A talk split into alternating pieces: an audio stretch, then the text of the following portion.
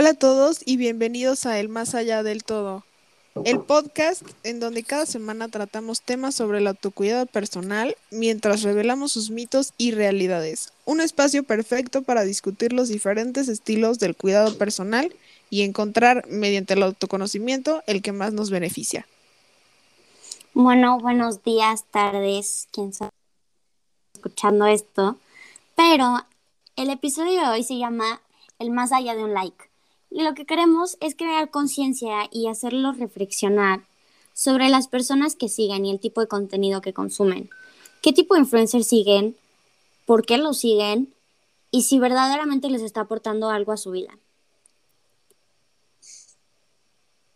Bueno, para comenzar, me gustaría decir que bueno, me gustaría preguntarles cuántas veces no han seguido o han visto a alguien, alguna página o influencer que ustedes sigan y que comparta algo y que saque a todos de onda ahorita que está mucho de moda la cancel culture, que, que sea un ideal que no está basado y que no tiene fundamentos y que a ustedes, hasta a ustedes les saca de onda que haya personas que puedan pensar, o sea, que tengan esa manera de pensar tan ilógica e irracional y bueno, sin pensamiento crítico. No sé si les haya pasado. Este, sí. pues yo... Adelante, Fátima, adelante. Gracias. Sí, y o sea, creo que a veces pues no nos fijamos en lo que hay detrás de las personas que estamos siguiendo, solo nos fijamos como que en lo más superficial, pero no nos ponemos a pensar, no nos detenemos a ver cuáles son, pues sí, sus ideales y la forma de pensar de esas personas y si lo están haciendo de una manera crítica o no.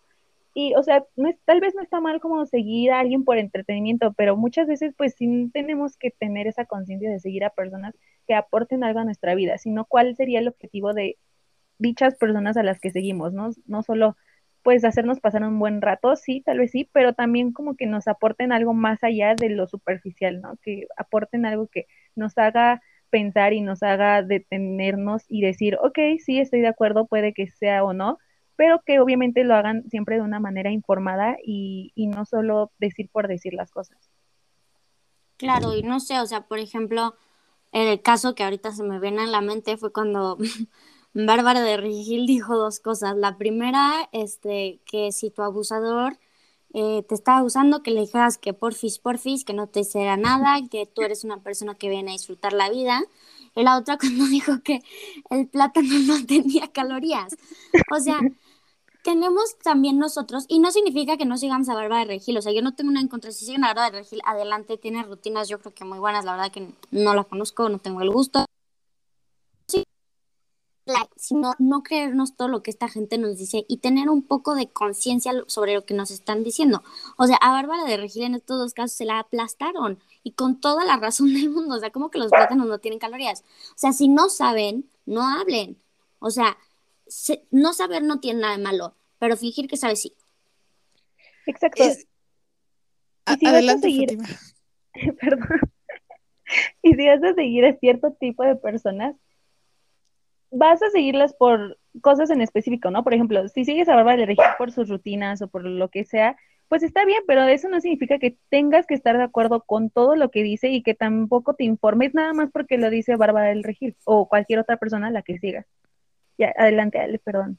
Sí, o sea, es que justamente eso se me hace como muy importante, o sea, que sepamos diferenciar la razón por la cual las personas se hicieron famosas. Por ejemplo, ahorita en el caso de Bárbara de Gil, pues sí, este, mucho ejercicio, muchas rutinas, son muy buenas y todo, pero o sea, tener el criterio suficiente para separar que si Bárbara de Regil te está diciendo que compres su proteína, o Bárbara de Regil te está diciendo que votes por el pan, o Bárbara de Regil, o sea, siento que se va como muy, o sea, que es una diferencia que mucha gente aunque pareciera o dijera de que no, yo estoy consciente de que no me influencian, este, no, nada que ver lo que dicen con lo que hago, pero al fin y al cabo, o sea, al final de cuentas siento que sí tiene un peso en la decisión que toma que toman las personas, o sea, ahorita como por ejemplo lo que está pasando en Monterrey, este que está Samuel García de candidato a la o sea, la gobernatura gobernatura.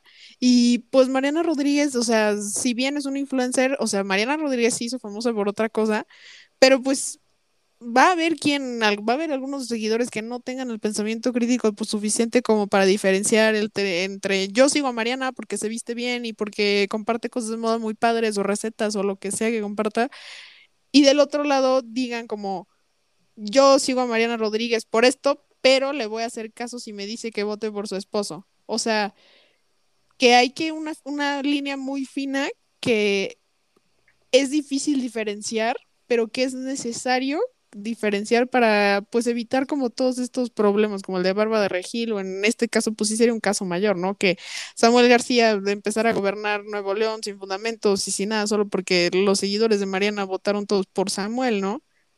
Sí, tienes toda la razón y o sea, también tenemos que, que estar conscientes que hay personas que son influencers y o sea, reitero, no tengo nada en contra de los influencers y aquí no se trata de venir a hablar mal de los influencers, está bien, cada quien su, su vida, pero hay gente que es líder de opinión y es muy diferente ser líder de opinión que ser influencer, porque cuando eres un líder de opinión sabes de lo que estás hablando y cuando eres un influencer te dan un producto y lo patrocinas porque te pagaron, te vuelves un edecán de mercancía.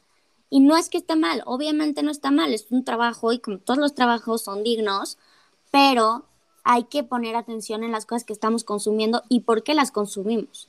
Ejemplo, otro caso que se me viene ahorita a la mente fue cuando se hizo todo este, esta como campaña para cancelar a Paco de Miguel, que porque era, era machista y que no sé qué, pero no estamos pensando verdaderamente que su contenido en primera es de comedia y en segunda no lo hace para burlarse, simplemente hace actitudes de la vida diaria de mujeres y de hombres que son chistosas y que nos identificamos y que como mexicanos nos da mucha risa saber que la señorita de Sanborns habla de cierta manera y nos da risa. O sea, es algo que si no significa que le esté criticando ni que diga Sanborns es el peor restaurante. Hasta yo creo que patrocinio lo hizo a Sanborns, ¿no? Pero tenemos que también ver y analizar el porqué de muchas cosas, no, no quedarnos solo en, en lo que nos, nos dice a primera instancia un video, ¿no? También saber ¿por qué seguimos luego a puras niñas? Y, no tengo nada en contra de estas niñas, ¿eh? O sea, yo no lo haría, pero ¿por qué hay niñas que se hacen famosas por subir fotos en bikini? O sea, estas niñas, ¿qué le están aportando al mundo? Además de un buen cuerpo, que lo tienen, o photoshopeado, quién sabe, pero ¿qué te está aportando? ¿A ti qué te aporta esta niña que te está ayudando, te está bajando la autoestima, está estableciendo ideales demasiado grandes que no, que no son reales? O sea, ¿por qué estamos consumiendo este tipo de contenido?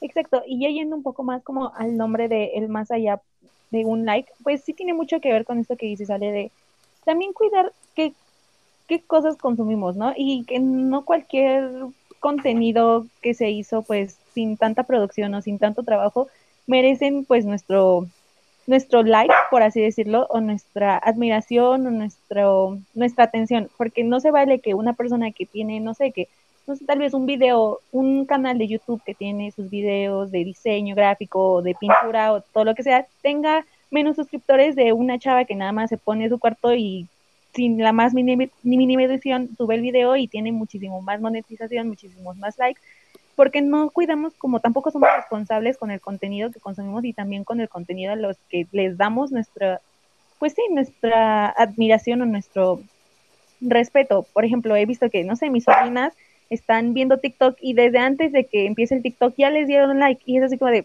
¿por qué? Si ni siquiera has visto de qué se trata, ni siquiera has visto si sí te gustó o no y pues ya les diste like y tal vez no era algo que te gustó, algo con lo que estuvieras de acuerdo, nada más por el simple hecho de que es cierta persona o cierto contenido. Y creo que hasta cierto punto no estamos conscientes del poder que tenemos como personas y como usuarios en redes sociales de que verdaderamente nosotros somos los que los estamos haciendo famosos. Entonces, sí cae en nosotros hacer responsable a alguien que tenga un cacahuate en el cerebro y que diga pura tontería. Sí, porque nosotros estamos consumiendo ese contenido, no estamos conscientes de que el algoritmo también lo influimos nosotros. Nosotros estamos decidiendo qué vemos, qué nos gusta y nosotros hasta cierto punto decidimos quién se vuelve influencer y quién no.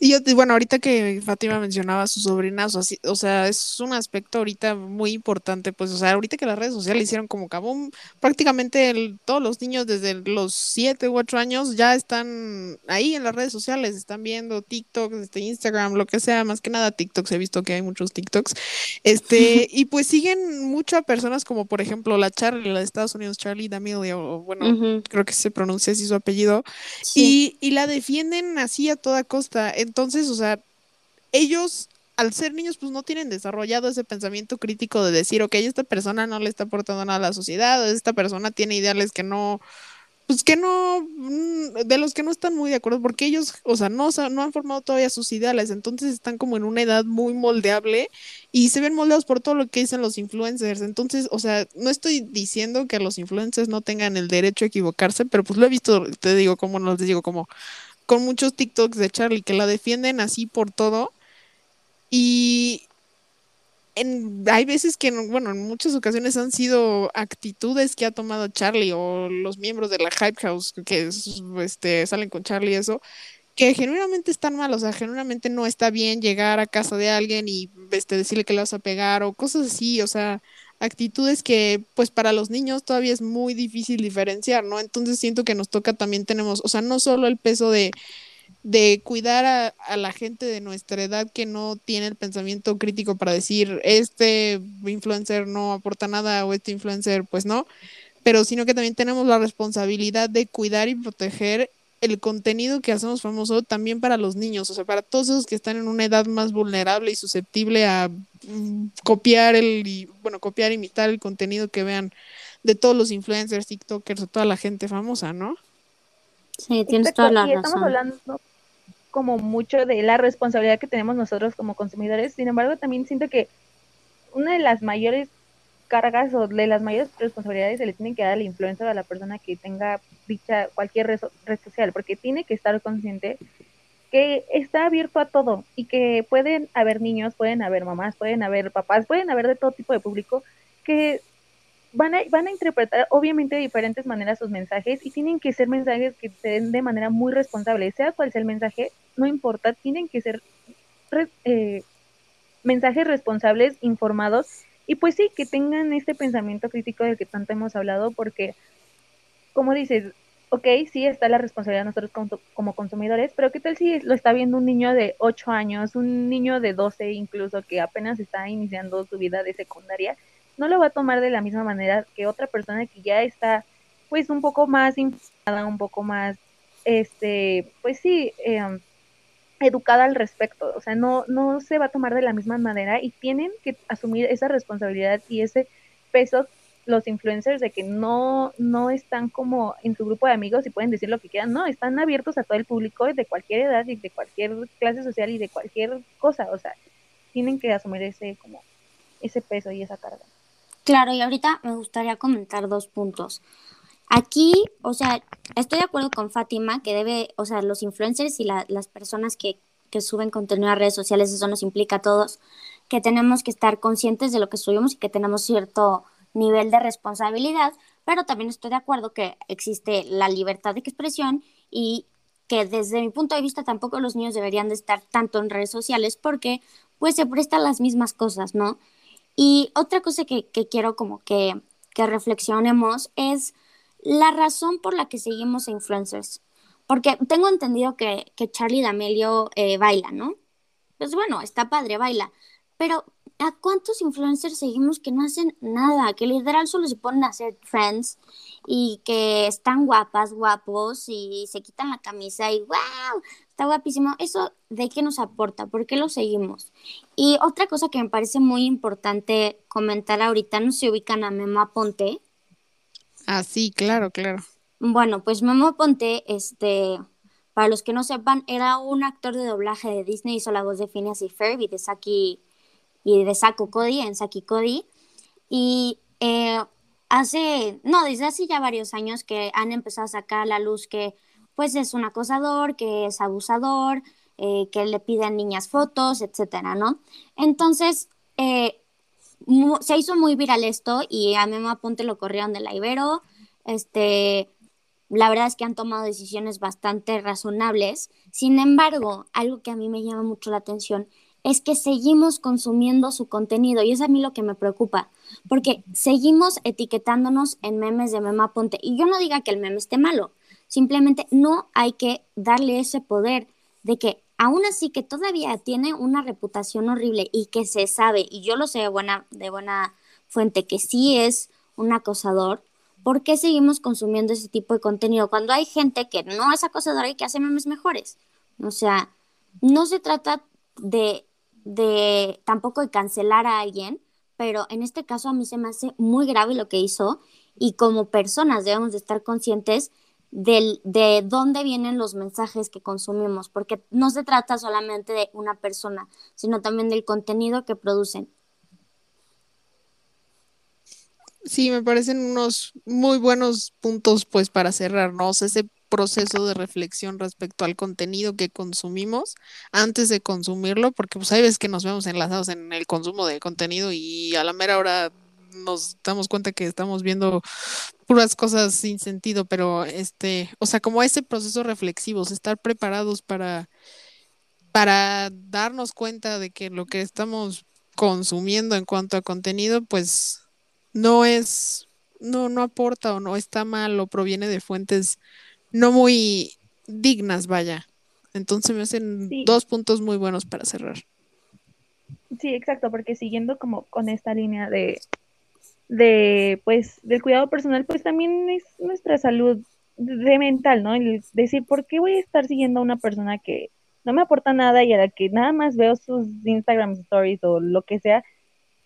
¿Y para qué nada más me voy a enojar? Entonces mejor también cuido el contenido que, que veo, cuido la manera en la que me informo también para saber qué sí es algo válido que está diciendo esta persona que me gusta y que no. O sea, también saber diferencia que no porque no siga sus ideales o todos sus ideales tengo que dejar de seguir a cierta persona.